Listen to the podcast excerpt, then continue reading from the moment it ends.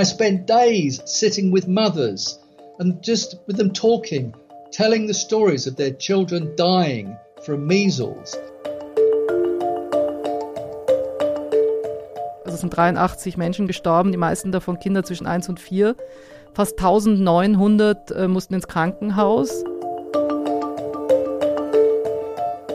Aber man hört ja trotzdem überall auf der Welt und auch aus unserem eigenen Land leider, dass die Impfdisziplin relativ gering ist. Also das heißt, die Impfraten gehen runter. Warum eigentlich?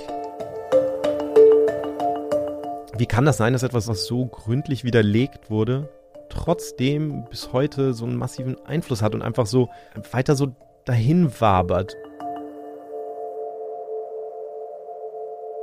Herzlich willkommen zu Pandemia. Ich bin Nikolaus Seemark und in diesem Podcast dreht sich alles um Infektionskrankheiten. Wir sprechen darüber, wie sie sich in verschiedenen Ländern abspielen und uns alle beeinflussen. Wir erzählen von den Schicksalen von Erkrankten, von engagierten Forscherinnen und Forschern und gesellschaftlichen Auswirkungen. Und wie immer zu dieser neuen Folge begrüße ich Laura Salm-Reiferscheid, Global Health Journalistin. Hallo Laura. Hallo Nikolaus. Und Kai Kupferschmidt, Buchautor und Wissenschaftsjournalist, unter anderem für die Science. Hi Kai. Hallo Niklas. Wir alle danken zu Beginn den Riff-Reportern für die Kooperation und außerdem der Klaus Tschira Stiftung. Bevor es hier losgeht, möchten wir euch aber noch auf eine kurze Sache hinweisen, eine Herzensangelegenheit sozusagen. Ihr könnt uns hier als Team unterstützen. Das würde uns wirklich sehr dabei helfen, hier diesen Podcast regelmäßig zu produzieren und Spaß dabei zu haben. Schaut doch mal auf club.4000herz.de vorbei, da gibt es die Möglichkeit, unsere Folgen früher und ohne Werbung zu hören und uns eben gleichzeitig dabei zu helfen, Pläne für unsere podcasterische Zukunft zu schmieden. club.4000herz.de. Schaut doch mal vorbei, das wäre ganz toll. Wir sprechen heute über die Masern und das klingt vielleicht weniger dramatisch als die Pocken oder ähnliche Krankheiten, über die wir schon gesprochen haben. Das ist aber nicht so und äh, das durfte ich zumindest von euch lernen und ähm, das ist auch sehr eng verknüpft mit Fragen nach Impfung und so weiter. Was gibt es denn erstmal Grundsätzliches über die Masern zu Beginn jetzt zu sagen, um das mal ein bisschen einzuordnen? Naja, es sterben immer noch jedes Jahr hunderte, tausende Menschen an den Masern. Also es ist eine katastrophale Krankheit und es gibt auch jedes Jahr noch wirklich schlimme Ausbrüche. Wir reden heute von einem Ausbruch und zwar auf Samoa Ende 2019. Sein Inselstaat in Polynesien, also im südwestlichen Pazifik.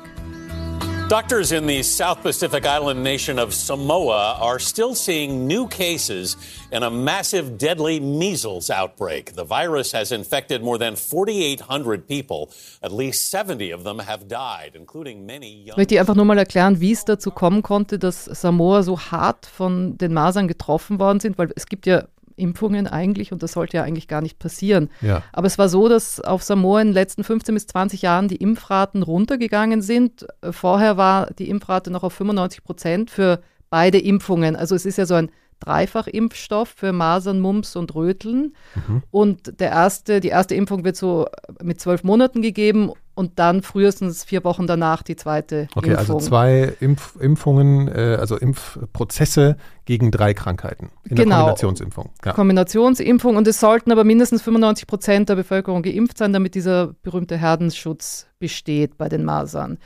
Und der ist aber auf Samoa in den letzten 15 bis 20 Jahren runtergegangen. Da gibt es verschiedene Gründe. Zum einen sind die Leute nachlässiger geworden, die kannten keine großen Masernausbrüche dort mehr, deswegen kannten Ja. sie nicht, wie schlimm das ist. Und dann hat man so gesagt, okay, sind halt nachlässig geworden. Das Zweite ist auch, dass der Gesundheitssektor ist umstrukturiert worden dort. Also die Ärzte wurden aus den Bezirkskrankenhäusern ähm, in das Hauptkrankenhaus auf der Hauptinsel. Es gibt dort vier bewohnte Inseln und die wurden abgezogen, also sozusagen vom Land in die Stadt. Mhm. Und dann ist auch interessant, dass die Leute umgezogen sind vom Land in die Stadt immer mehr ab dem Jahr 2000.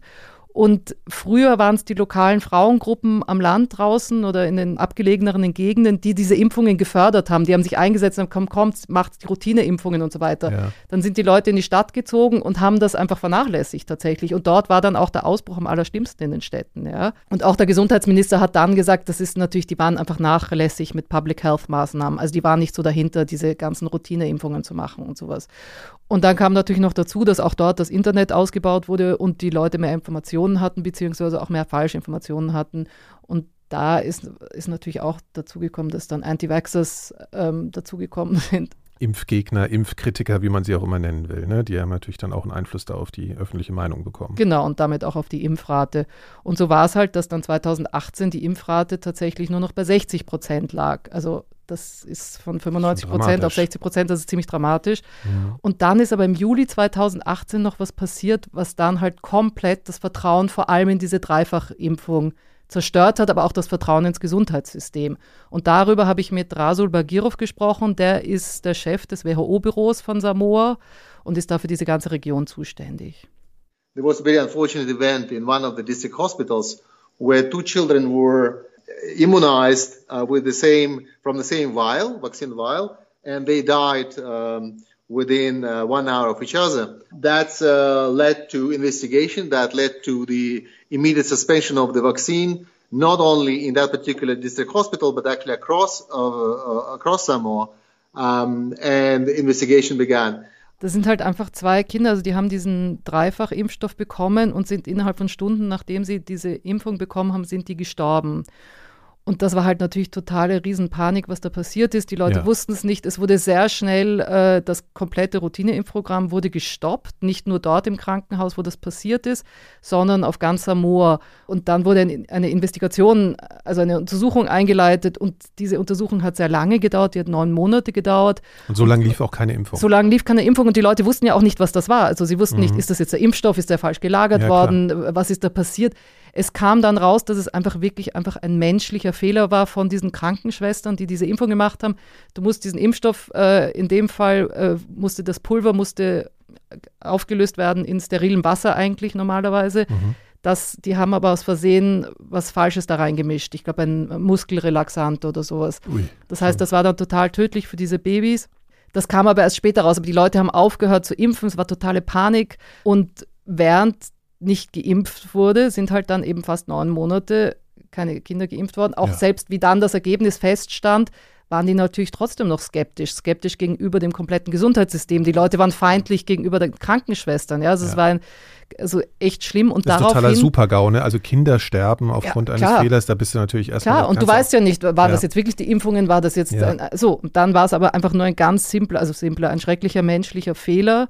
Die Krankenschwestern sind auch angeklagt worden, aber es waren dann die Impfrate auf weniger als 30 Prozent geschrumpft. Das muss man sich mal vorstellen. Also es ist wirklich einfach fast nichts. Und dann das kam noch dazu, dass in Neuseeland zu dem gleichen Zeitpunkt, also in South Oakland, war gerade ein Masernausbruch. Ja? Mhm. Und da wohnen ganz viele Samoaner und die fliegen hin und her. Das sind nur vier Stunden Flug von Samoa nach South Oakland und vice versa. Und dann kamen die Masern im August 2019 von Neuseeland nach Samoa eingeflogen, sozusagen mit jemand. Und okay. dann begann dieser Ausbruch und der Bagirov sagt halt, ja, die Masern greifen um sich wie ein Buschfeuer, ja, das ist eben, das ist so ansteckend und dann ist die Bevölkerung, da ist das durchgelaufen durch die Bevölkerung, ja, 30 Prozent Impfrate gerade bei den Kleinen. Ja.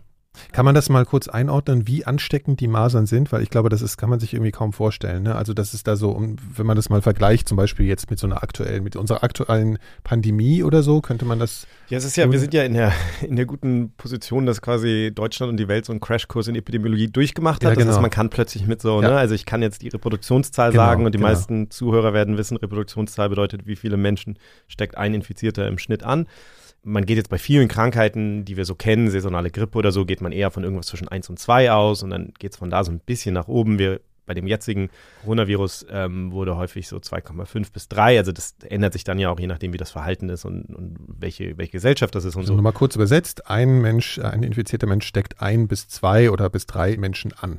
Genau. Und was wir ja auch alle gelernt haben, ist, dass es im Grunde genommen darum geht, wenn man einen Ausbruch unterdrücken will oder auch ihn verhindern will, dann muss diese Reproduktionszahl eher unter 1 sein. Das heißt, jeder Infizierte steckt weniger als einen anderen Infizierten an. Logisch, dass es sich dann, dann schrumpft das sozusagen. nicht ausbreitet. Ja. Und jetzt ist es so, dass bei den Masern, die sind so ziemlich die ansteckendste Krankheit, die wir kennen, gibt es dann auch wieder, wie gesagt, es bewegt sich immer so ein bisschen, in, in, in, das ist immer so ein Spektrum, mhm. aber da gehen die Schätzungen so bis hin zu 15, 16, äh, ein R von 15 oder 16. Das heißt, ein Infizierter steckt im, im Schnitt dann 15 oder 16 andere Leute an. Das ist so richtig explosives äh, Verhalten dann sozusagen. Ja, also es ist wirklich äh, kaum zu vergleichen mit irgendeiner mhm. der anderen Krankheiten, die wir so allgemein kennen. Und man mhm. muss sich dann auch klar machen, wenn wir jetzt über Impfschutz sprechen, das ist ja relativ leicht, sich das vorzustellen.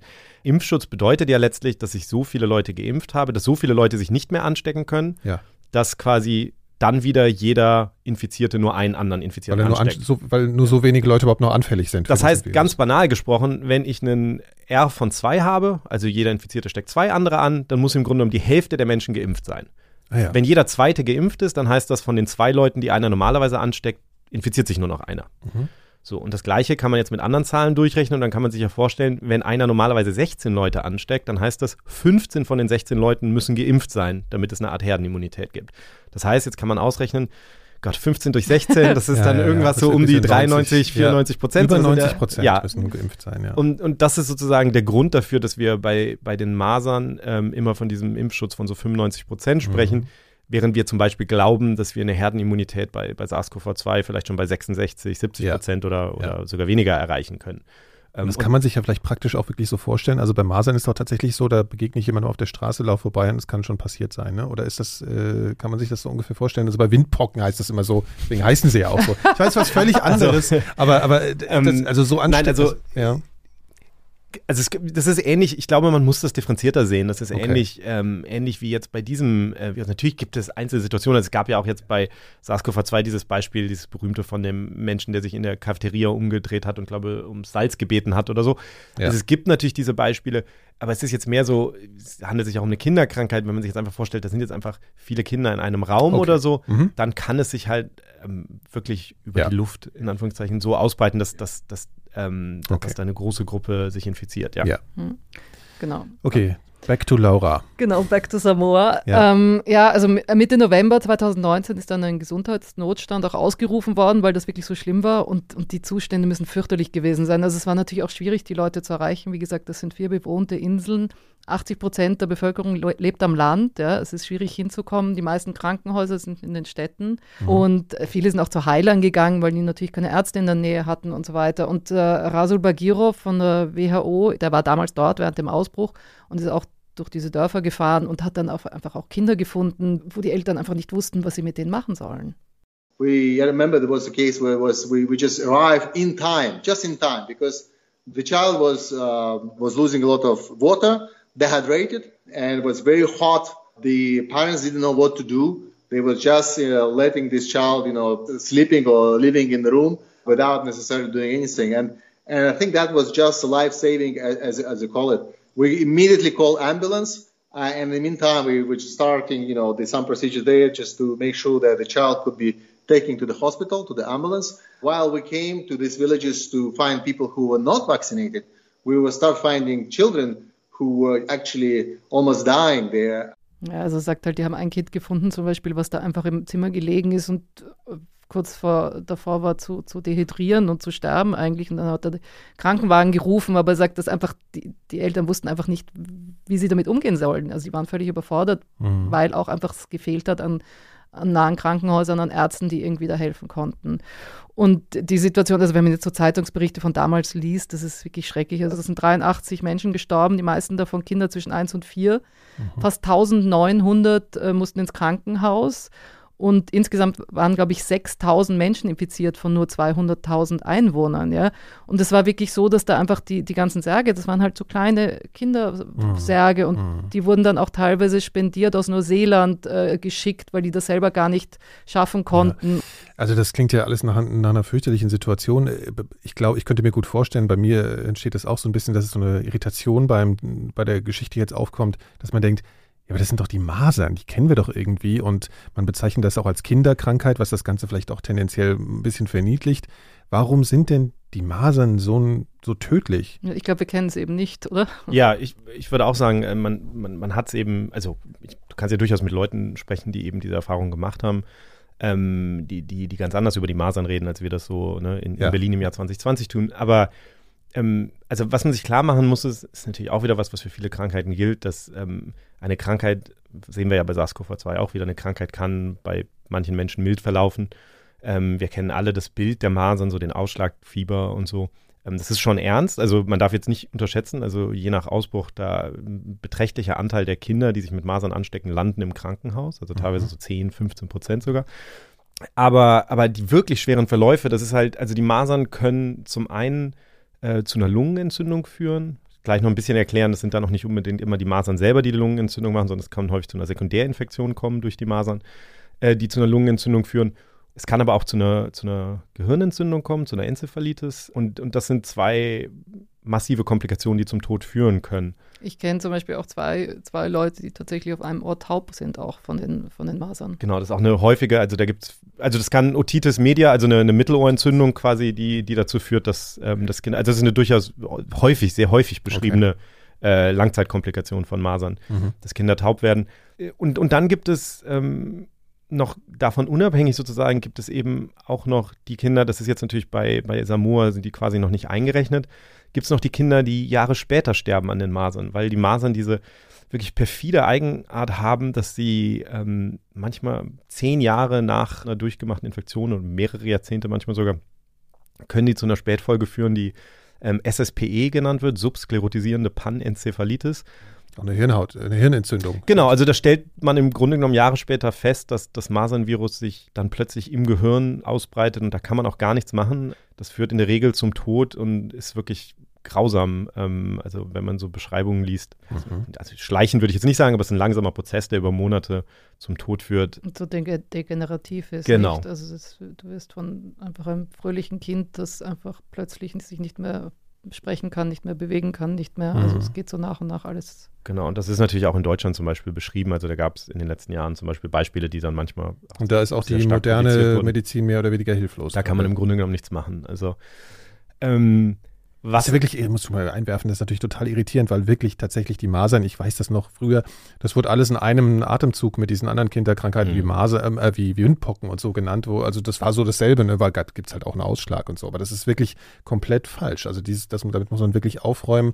Die Masern derart harmlos zu betrachten. Die Natur ist eben nicht schwarz-weiß und ich glaube, das führt uns natürlich auch bei, bei SARS-CoV-2 ständig in die Irre, dieses Gefühl, so die Leute sagen, die ist ja harmlos oder es ist ja. furchtbar, es ist tödlich. Es kann halt sehr wohl beides sein für verschiedene Bevölkerungsgruppen. Klar. Ich sage natürlich äh, auch, auch, ich meine auch potenziell. ja, ja, nee, genau, ja. aber ich meine nur, das ist so diese, das ist halt dieses, dieses Problem damit, wenn man versucht, so das so klar zu beschreiben. Also ja, die Masern sind für viele Kinder irgendwie nicht so schlimm. Sie sind aber auch für viele Kinder sehr schlimm. Für eine beträchtliche Anzahl sind sie sogar tödlich. Für eine beträchtliche Anzahl hat es diese perfide, also diese SSPE, das kommt jetzt nicht so häufig vor.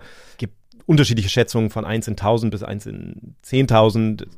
Aber das sind, das sind wirklich natürlich massive, ähm, also, also schlimme Schäden. Aber, aber was im Grunde genommen, was vielen Leuten, glaube ich, nicht klar ist und was eigentlich der Großteil des Problems ist bei den Masern, ist wirklich, dass die Masern das Immunsystem ganz gezielt angreifen. Also es gibt dieses, das ist schon sehr, sehr lange beschrieben, das wussten Menschen schon vor vielen Jahrzehnten, dass Kinder, die die Masern durchmachen, danach extrem anfällig sind für andere Krankheiten. Und viele Kinder natürlich gerade dann in, äh, in Ländern, wo andere Krankheiten noch stärker zirkulieren, Kinder häufig nach den Masern an anderen Erkrankungen sterben. Das, ist schädigen das Immunsystem richtig. Genau, das ist typisch für Mobiliviren. Also Mobiliviren ist die Gruppe, zu denen Masernviren gehören. Mhm. Zum Beispiel bei Hunden, bei der Staupe. Also Staupe ist ja. sozusagen das Masernvirus bei, ja. bei Hunden. Ähm, mhm. Das ist da auch beschrieben worden. Bei Seehunden ist es beschrieben worden. Das heißt, das, das weiß man. Und es ist interessanterweise im Grunde genommen in den letzten Jahren erst klar geworden, was genau passiert ähm, oder ein bisschen klarer geworden.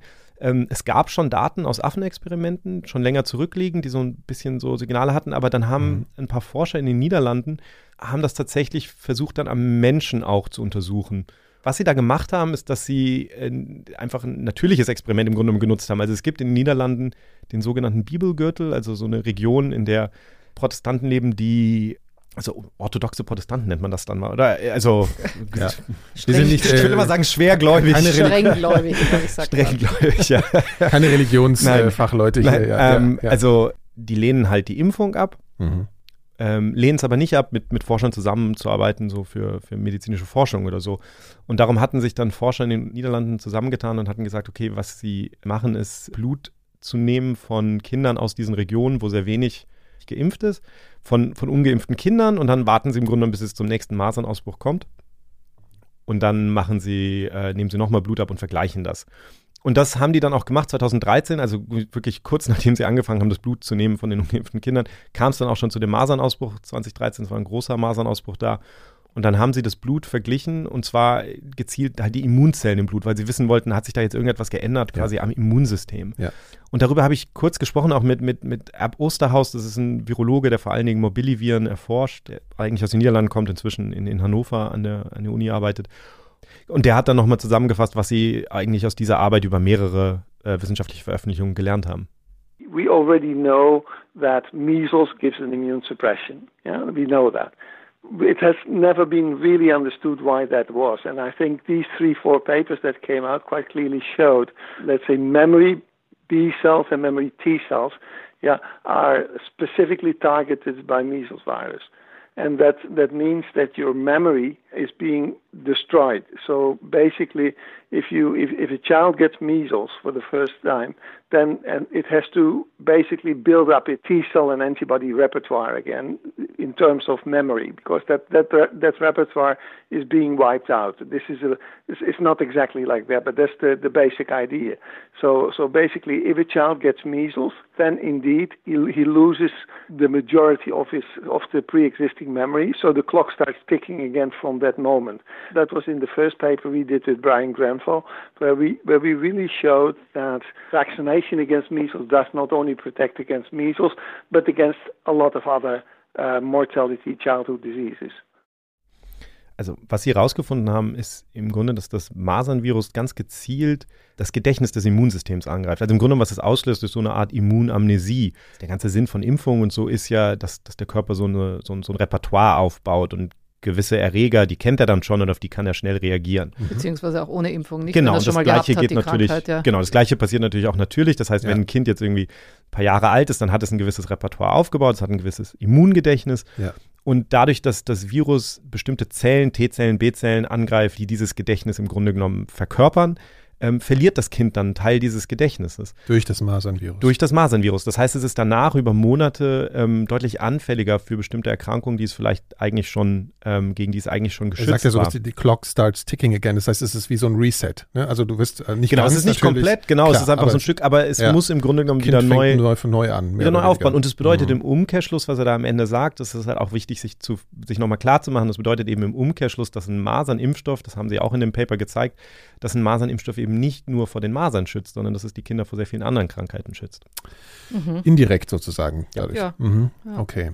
Ja, und das wissen wir jetzt, also zum Beispiel bei dem Ausbruch in Samoa, wissen wir einfach noch nicht, was sind jetzt da die, die Langzeitfolgen eigentlich. Ja? ja. Also kommen da noch nochmal zurückzuholen, ja. wann war das genau? Das war okay. erst Ende letzten Jahres, also genau. Okay, genau, weil und wir hier manchmal gerne so Sachen aus der Historie besprechen. Also das ist wirklich aktuell, das genau. Thema hier. Ne? Ja. Und also das Gute in, in Samoa war halt, dass dann wirklich mit konzertierter Aktion, also alle haben da zusammengeholfen, dass dieser Ausbruch dann auch sehr, sehr schnell äh, eingedämmt wurde. Also es wurde ein, ein riesen Impfprogramm gestartet. Es wurden alle zwischen sechs Monaten und 59 Jahren mit sozusagen einer Auffrischimpfung Masern und Röteln äh, geimpft. Und das war unglaublich. Da sind dann, glaube ich, 100 Impfhelfer sind aus Hawaii angeflogen gekommen, um dabei zu helfen. Und es war eine, wirklich eine riesen nationale, internationale ähm, Aktion. Mhm. Und dann wurden alle, es war sozusagen ein zweitägiger Lockdown, alle wurden gebeten, zu Hause zu bleiben und rote Fahnen oder Tücher aus den Fenstern zu hängen, um zu sagen, bitte kommt her, wir sind, hier gibt es welche, die nicht geimpft sind. Ja. Die waren dann aber auch wieder bereit auf einmal. Also da waren die Skepsis, ja, klar, haben sie dann so ein bisschen in den Griff dein, bekommen. Wenn du zwei Kinder von dir sterben an ja. den Masern, also ja, das, das ist natürlich dann. Das hat das ein bisschen ausgeglichen. Die, das hat sich natürlich klar, weil dann auch klar war, wir brauchen das, was mhm. das für einen Effekt hat. Ja. Mhm. Und äh, Rasul Bagirov war eben auch da dabei und er erzählt ein bisschen, wie das so war. Demand for vaccine was very, very high. we asked people actually to put their uh, piece of red material in front of their houses if there was anyone in the house who was not vaccinated. Uh, and in fact, what uh, we've seen, and I went also to with teams to vaccinate people to observe many red flags outside, how welcome the vaccine was, and there was very rare cases. There were only very few people, in fact, uh, who refused vaccination. There were still some families who were still opposing it, but that was very, very insignificant number. And they, they were visited by groups of people uh, over several days and convincing them that this is important for the safety of their own children as well as, as community at large. Genau, also er sagt halt, es gab, äh, die Leute waren wahnsinnig äh, erpicht darauf, diese Impfungen zu bekommen. Also ja. es war eben nicht mehr wie vorher. Und es gab die, die sich dagegen gesträubt haben, beziehungsweise unsicher waren, die wurden halt beraten und dann wurde denen gesagt, hey, es ist wahnsinnig wichtig. Und er sagt, das haben sich eigentlich kaum welche wirklich vehement dagegen gewehrt. Es war auch interessant, ich habe irgendwo noch gelesen, dass auf diesen roten Flaggen haben die Leute teilweise draufgeschrieben, so Hilfe und ich will leben. Also es mhm. zeigt einfach wirklich, dass die, die Dramatik. Die Dramatik. Ja. Es wurde dann auch im Dezember, also am Ende von dem Ausbruch wurde dann auch wirklich wirklich eine, eine Impfpflicht beschlossen von der Regierung. Also wenn die Kinder in die Schule wollen, müssen sie geimpft sein. Und das heißt, das hat sich bis heute also schon äh, wieder ein bisschen erholt. Der Impfschutz ist aufgeholt worden. Und interessanterweise sind die Leute dort extrem äh, vorsichtig jetzt. Also sie hatten bis letzte Woche gar keinen Fall von, von Covid-19. Also ist jetzt letzte Woche ist jemand durch die, ein, ein Seemann zurückgekehrt, und, aber der ist in der Isolation. Also weil sie sich so bewusst äh, einer drohenden Infektion gegenüber verhalten extrem haben. Extrem vorsichtig waren, ja. ja, ja. Okay.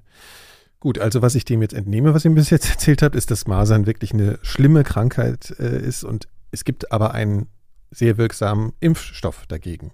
Äh, auf Samoa war natürlich dann Bewusstsein entstanden durch die Dramatik der Situation, dass Impfen ratsam ist sozusagen.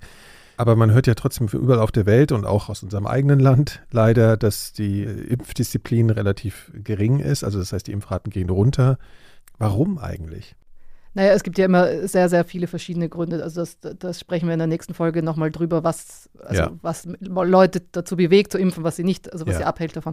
Aber das Interessante ist bei diesem Dreifachimpfstoff Masern, äh, Mumps und Röteln, gibt es in den Augen von vielen Wissenschaftlern einen ganz klaren Ausgangspunkt, warum die Leute so skeptisch sind. Mhm. Und da ähm, habe ich mit Heidi Larson gesprochen, das ist eine Anthropologin ähm, an der London School of Hygiene and Medicine. Die hat auch vor zehn Jahren das Vaccine Confidence Projekt gegründet oder gestartet und die erforscht, wie zuversichtlich ist die Öffentlichkeit äh, gegenüber Impfungen, welches Vertrauen haben sie die, die geht auch so Gerüchten nach, ja, also wirklich so äh, auf ja. Social Media, in den ja. Nachrichten, äh, in Unterhaltungen, woher kommen die? Ja. Und in fast jedem Land, also die, ich glaube, die geht Gerüchten auf 63 verschiedenen Sprachen nach und wow. schaut auch, wie verändern sich, was ist die Evolution von solchen Gerüchten, wo kommen die her?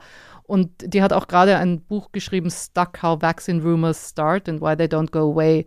Und die sieht eben auch einen ganz klaren Ausgangspunkt für diese Skepsis gegen diese MMR. MMR. Also gegen diesen Kombinationsimpfstoff. Gegen Masern, Mumps und Röteln, genau. Basically the trigger for the um, measles vaccine anxieties really stems from Andrew Wakefield's 1998 research publication in the Lancet, which suggested that MMR could cause autism he, in his press conference, spoke out and said something that wasn't in the paper that it was encouraging parents to have just the single measles vaccine and not in combination. But the connection between the MMR vaccine and autism has really stuck in a very significant way.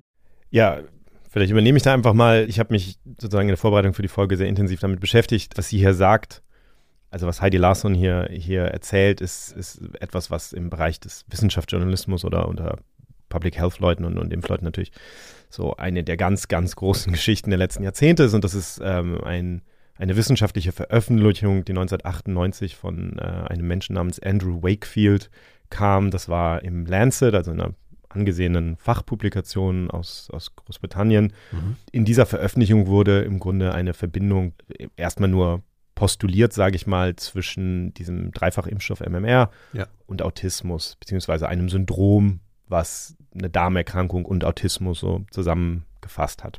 Davon hat man auch schon mal gehört. Genau, das hat, es wabert so, glaube ich, im Äther weiter rum und es mhm. ist halt, glaube ich, deswegen so interessant und das macht es auch sehr schwer, finde ich, darüber zu sprechen. Es ist eben wirklich äh, so gut widerlegt worden und auch auf ziemlich dramatische Art und Weise wie kaum eine andere wissenschaftliche Veröffentlichung, glaube ich.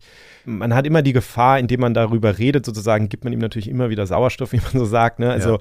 ähm, und das Problem ist immer so ein bisschen, wenn man sowas hört, ne, was, also so ein, so ein, wie sagt man jetzt, so ein Gerücht oder eine Falschdarstellung und man hört einfach nur Autismus in Kombination mit Masern, dass sowas irgendwie auch gerne mal hängen bleibt bei den Menschen, auch wenn es diesen Zusammenhang gar nicht gibt, einfach nur weil man davon spricht. Ja, weil man das über den Zusammenhang ja spricht. Also genau. du im Grunde ja. verstärkst du jedes Mal eine Assoziation zwischen zwei Dingen. Selbst wenn du sagst, diese Dinge gehören nicht zusammen, sagst du sie ja im ja. selben Satz. Ja. Und dazu kommt, dass der Mensch etwas hat, was, was, was Quellenamnesie äh, genannt wird häufig. Also häufig können sich Menschen nicht genau erinnern, wo sie etwas gehört haben, sondern eher so, ah, das habe ich auch irgendwo gehört, wo es durchaus ähm, also eine, eine, verlässliche Quelle oder so. Und also ja, da kommen eine ganze ja, Menge Sachen ja. zusammen. Die Art und Weise, wie wir im Journalismus damit umgehen, ich glaube, wir finden das immer noch so ein bisschen heraus im Moment natürlich. Im Moment so Best Practice ist immer, man sagt immer ein Truth Sandwich, ein Wahrheitssandwich, also dass man sagt, die Wahrheit zuerst, der MMR-Impfstoff ist sicher. Mhm. Der Andrew Wakefield äh, hat behauptet, dass dieser Impfstoff Autismus verursacht. Wir wissen heute, dass das nicht stimmt. Also Wahrheit, das ist das Sandwich. Wahrheit, Lüge, Wahrheit. Mhm. ähm, ja. Im Idealfall würden wir wahrscheinlich unsere ganze Folge so aufbauen. Das ist ein bisschen schwierig. Ja. Ähm, aber deswegen jetzt einmal am Anfang, bevor wir darüber reden, im Sinne des Truth Sandwichs, wir wissen heute, dass dieser Zusammenhang nicht besteht. Ähm, wir haben sehr, sehr gute Daten dafür, dass, dass der MMR-Impfstoff sicher ist und keinen Autismus auslöst. Das ist nicht umstritten. Genau. Ähm, jetzt zu dem Paper, weil es ja schon darum geht, wie entsteht so etwas ja. und wie verbreitet es sich auch. Ja. Also gehen wir zurück 1998, fangen wir da an, wo, wo auch Heidi Larsson den Anfang quasi sieht. Im Februar, ich glaube am 28. Februar, wird dieses Paper veröffentlicht im Lancet. Das Paper ist inzwischen zurückgezogen, aber man kann es sich natürlich online noch angucken. Wenn man sich klar machen will, was dieses Paper sagt, dann gibt es eine Tabelle da drin, die Tabelle 2, die im Grunde das sehr, sehr, deutlich macht. In dieser Tabelle sind zwölf Kinder beschrieben. Also der, der Kern dieses Papers ist eine Beschreibung von zwölf Kindern, von denen eben behauptet wird, sie haben alle eine Erkrankung wie Autismus entwickelt. In kürzester Zeit in nach kürzester der Impfung. Zeit ne? nach der Impfung, genau. Ähm, und man kann diese, diese Tabelle durchgehen und dann, ich kann es ja mal gerade machen, ich habe die hier vor mir. Ähm, da steht dann Kind 1, 2, 3, 4 und so und dann steht da Behavioral Diagnosis, also, also Verhaltensdiagnose und dann steht da Autismus, Autismus, Autismus, Fragezeichen, Disintegrative Disorder, Autismus, Autismus, Autismus und so weiter. So, und dann in, einer anderen, ähm, in einem anderen Teil der Tabelle steht, dass die MMR bekommen haben mhm. und dann, wie lange der Zeitraum war zwischen der Impfung und, und den ersten Symptomen. Und da steht dann halt, ich jetzt mal von oben runter gehe, eine Woche, zwei Wochen, 48 Stunden und so weiter. Okay. Das Paper sagt, dass für acht dieser Kinder dass quasi der Abstand zwischen den ersten Symptomen und der Impfung unter zwei Wochen war. Bei manchen eben viel, viel kürzer. Ja, auf mich als Laie wirkt, da, wirkt es so, als gäbe es da äh, eine Kausalität eventuell. Es ist, wenn man sich einfach nur diese Tabelle erstmal anguckt, dann ja. klingt das nach ziemlich starken Daten, sage ich jetzt ja. einfach mal. Mhm. Und dazu kam, dass Andrew Wakefield, der auch immer als sehr charismatisch beschrieben wird. Auf jeden Fall hat er auch zwei Tage vor diesem Paper schon eine Pressekonferenz gegeben, also am 26. Februar 1998, eine Pressekonferenz gegeben. Und in dieser Pressekonferenz ging er dann auch noch so ein bisschen über das hinaus, was in dem Paper steht und hat gesagt, er glaubt, dass das Problem dieser Dreifachimpfstoff ist und dass quasi es besser wäre, die, die drei Impfstoffe einzeln zu geben. So, das heißt, da beginnt im Grunde genommen diese ganze Geschichte mit diesem Paper. Und dazu muss man sagen, das steht aber nicht im Paper drin, das mit dem einfach, also dass man die Genau, der, der, der, Teil ist sozusagen, das hat er dann noch zusätzlich in der Pressekonferenz gesagt, also das meine ich mit, er ging darüber hinaus, also man hat, das ist ja häufig so, auch heutzutage noch, ne, man hat das Paper, wo bestimmte Sachen drinstehen und dann redet man mit den Forschern und die, die gehen dann noch ein, zwei ja. Schritte weiter und interpretieren ja. das im Grunde genommen. Ja. Aber da fängt das alles an. So, wie du selber gesagt hast, das, das wirkt erstmal, wenn man sich die Daten anguckt, ähm, natürlich relativ stark. Und äh, ich habe mit einem Journalisten gesprochen, ähm, der sehr, sehr wichtig ist für diese Geschichte. Der heißt Brian Deere.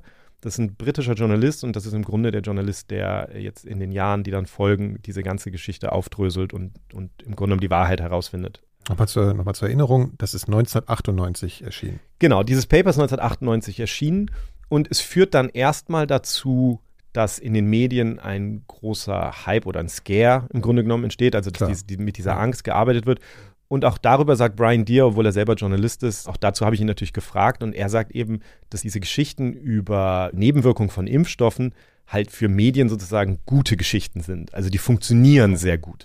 Vaccine scare stories are great stories for media because they, they don't take a great deal of work. You can't falsify the proposition that a vaccine causes a particular uh, effect on someone. You can't prove the negative. And you get a great story. You get a mother and child story. It often makes a very good photograph where you have a Madonna and child type image. You have fear of vaccines. You have pity for the victims. You have human interest and public interest fused together. And then, as we found with the uh, both the DTP scares and the MMR scare, was um, after you'd uh, generated a lot of media product relatively inexpensively off the back of that, you would then get uh, a decline in public confidence in the vaccines, you'd get outbreaks of disease, and then you'd sell a bunch of media products on the infectious disease outbreaks and you'd have fear of the of the infection of the diseases and you'd have pity for its victims. So you get two scares for the price of one and the price was actually very low. So vaccine scares are very useful stories for media organizations wanting to sell their products Geschichten, die, die diese Angst vor, vor Impfstoffen so ein bisschen thematisieren. Ja. sagt er, sind halt gute Geschichten für, für die Medien, weil sie im Grunde genommen, also es klingt sehr zynisch, ist es ja irgendwie auch, aber weil sie eben nicht besonders teuer sind. Also die kommen meistens äh, mit einer Mutter und einem Kind, das geschädigt ist. Also es ist eine Human Interest Story. Man hat direkt so eine Geschichte, die man erzählen kann. Emotionale Emotionen, Bindung, Mitleid ja. und so. Mhm. Natürlich dann vielleicht auch Wut auf die Hersteller und so. Ja. Ähm, es ist was, man kann das Gegenteil sehr schwer beweisen, dass ein Kind nicht dadurch geschädigt wurde. Das ist wieder relativ schwer dann nachzuweisen. Das heißt, man kann erstmal mit so einer Geschichte relativ viel machen und er sagt eben was besonders Zynisches, wenn man dann eine Weile lang darüber berichtet hat und das alles so ähm, ausgeschlachtet hat, dann gehen irgendwann die Impfraten zurück und im Zweifelsfall kommen dann diese Krankheiten zurück und dann kann man noch eine zweite Geschichte erzählen, nämlich wie jetzt diese Krankheiten zurückkommen und wie schlimm das ist und, und dann wieder eine Mutter mit einem Kind, das irgendwie ähm, geschädigt ist, nur quasi andererseits. Ne? Das heißt, er nennt das im so Grunde genommen zwei. Irgendwie ja, so, ja. zwei, mhm. zwei mhm zwei Geschichten für den Preis von einer. Im Übrigen auch ja. interessant, wir sagen immer Mutterkind, ich meine, es kann natürlich genauso gut ein Vater sein. Natürlich, aber es ist, ja. aber es ist tatsächlich in diesen Geschichten, also jetzt zum Beispiel in dem Buch sind tatsächlich wahnsinnig häufig äh, Mütter, die, die da eine Rolle spielen. Aber, äh, aber, aber nur um das auch nochmal ähm, so ein bisschen einzuordnen, es ist so, also die Medien sind da Teil des Problems, aber sie sind dann ironischerweise auch Teil der Lösung. Also jemand wie Brian Deere, der dann ähm, nämlich eben nicht eine leichte Geschichte erzählt, sondern im Gegenteil. Er will am Anfang sich überhaupt nicht beschäftigen mit dem Thema, weil er nämlich gerade eine große Impfstoffgeschichte hinter sich hatte, über DTP, über den Impfstoff gegen äh, Diphtherie, Tetanus, Pertussis. Und da ging es auch um so einen so Vaccine-Scare, so, so eine Panik. So ein Skandal. Irgendwie. So ein Skandal, genau, ja. der dann auch äh, so ein bisschen in sich zusammengefallen ist. Und, und, und er ist halt jemand, der, der eben nicht die einfache Geschichte erzählt, sondern dass er über, über lange Zeit recherchiert. Sehr viel Aufwand. Und er hat dann im Grunde genommen eigentlich keine Lust, sich jetzt direkt dem nächsten Impfstoff zu widmen. Mhm. Er liest aber das Paper natürlich, also da, da, führt eigentlich kein Weg dran vorbei. Also das ist äh, große, wirklich große Medienaufregung äh, damals. Er liest das Paper und interessanterweise ist er von Anfang an skeptisch wegen dieses Hintergrunds, den er hat, also weil er gerade so eine Geschichte sich angeguckt hat. Und, und bei dem DTP ging es unter anderem darum, also da gab es dann natürlich auch ein Gerichtsverfahren dazu, wo es darum Zu dem vorigen Fall, den er genau, behandelt hat. Sorry, zu dem Impfstoff, ja. zu dem DTP-Impfstoff gab es dann ein ja. Gerichtsverfahren. Und da hat im Grunde genommen der Richter dann irgendwann sehr deutlich gesagt, was es eigentlich braucht, um ein erfolgreiches Gerichtsverfahren zu haben. Und dazu gehört unter anderem einen klaren zeitlichen Zusammenhang. Mhm. Und da kommen eben diese 14 Tage vor. Also da ja. sagt er dann so, im Grunde genommen muss man zeigen, dass innerhalb von 14 Tagen da irgendetwas passiert. Und das ist ja genau der Zusammenhang, der jetzt in dem Paper von Wakefield vorkommt. Und was ihn so skeptisch macht, ist, dass eben diese beiden Impfstoffe total anders sind. Bei DTP handelt es sich eigentlich um einen, um einen Totimpfstoff, das heißt, da werden also inaktivierte Viren quasi gespritzt und, und das ist durchaus beschrieben, dass Leute dann unmittelbar danach, wenn sie Nebenwirkungen haben, die haben, ja. ähm, weil das halt passieren kann. Beim MMR-Impfstoff geht es eigentlich um, äh, um abgeschwächte Viren, die sich aber vermehren. Das heißt, es dauert, es muss eigentlich logisch gesehen, dauert es, bis diese Viren sich vermehren und dann zu irgendwelchen Symptomen okay, also führen also können, wenn man das der angestoßen wird im Körper, einfach länger dauert. Ja, es ist einfach trotzdem ist dieselbe Zahl, Zeitangabe da gegeben. Die nun ausgerechnet mit der zusammenhängt, die sozusagen ja. als, als Benchmark, als, als Maßstab dafür gilt, dass man jetzt irgendwie einen, okay, das einen, sieht schon mal einen, einen Impfstoffhersteller aus. verklagen kann. Ne? Also ja. das war sowas, was ihn skeptisch macht. Okay. Ähm, das war das eine. Und dann gab es, wenn er so die Tabelle sich da angeguckt hat, die ich vorhin beschrieben habe, dann sagt er, gab es noch was Zweites, was ihn skeptisch gestimmt hat. And then when I looked down the list of the children, nine out of the 12 patients, cases in this uh, study, were said to have autism. And you just think, well, can that be right that these parents had turned up at a bowel clinic, a children's bowel clinic at a London hospital, and they'd all said the same thing? Uh, to me, it just wasn't credible. But I said, there's no way you could ever crack that. How could you ever find out who these children were, what was wrong with them, when it came on, how it all happened in an anonymized biomedical research paper? Also wenn er sich diese Liste anguckt, dann sind da neun von zwölf Kindern, die, die die Diagnose Autismus haben. Und Andrew Wakefield ist aber eigentlich Gastroenterologe und er arbeitet an diesem Royal Free Hospital als mhm. in, in, in einer Abteilung, die für Magen-Darm zuständig ist. Das scheint ihm einfach nicht plausibel, dass da jetzt plötzlich diese ganzen Kinder auftauchen, die jetzt irgendwie. Wieso sollten die, die Eltern mit ihren äh, autistisch äh, wirkenden Kindern in eine Baul, also in genau. eine gastroenterologische Klinik gehen? Genau. Das ja und das ist das, und er sagt dann aber sozusagen journalistisch für ihn, er, er guckt sich das an und denkt sich, okay, irgendwie, das glaubt er alles nicht, aber wie will man das jemals rausfinden? Es ist ja alles anonymisiert natürlich, das heißt, ja. man kann jetzt nicht wissen, wer sind die Eltern, wer sind die ja. Kinder. Und im Grunde genommen müsste man die, die, die Akten dieser Kinder, die Krankenakten genau studieren können, um dann um wirklich zu wissen, was da genau passiert ist. Ähm, Aber nur ganz kurz, ich finde es ja. natürlich total spannend, wie so ein Verdacht entsteht. Ne? Also erstmal durch diese Tagesangabe äh, von 14 Tagen, was ja. du vorhin beschrieben hast.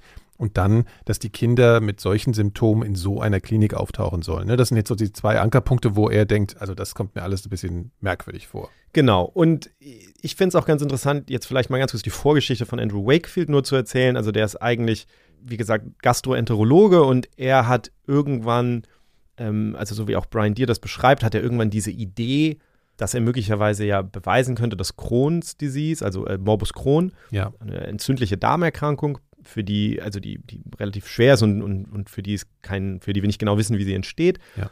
dass er denkt, vielleicht hat die ja einen eine Infektionskrankheit als Ursache. Das ist was, was man im Grunde fast bei jeder Krankheit, für die wir den Grund nicht genau wissen und auch für viele, für die wir den Grund wissen, werden immer, wird immer wieder postuliert, dass es ja vielleicht eine Infektionskrankheit sein Gerade kann. Gerade bei Autoimmunerkrankungen, ne? Multiple Sklerose, solche genau. Dinge. Da wird das ja. immer wieder diskutiert. Ja. Und das kam jetzt genau auch noch zu dem Zeitpunkt, als zwei australische Forscher eigentlich nachgewiesen haben, dass Magengeschwüre ähm, die bis dahin nie äh, gesehen wurden als etwas, was mit der Infektionskrankheit zusammenhängt, ähm, dass die eigentlich verursacht werden bei sehr, sehr vielen Menschen durch ein Bakterium, Helicobacter pylori.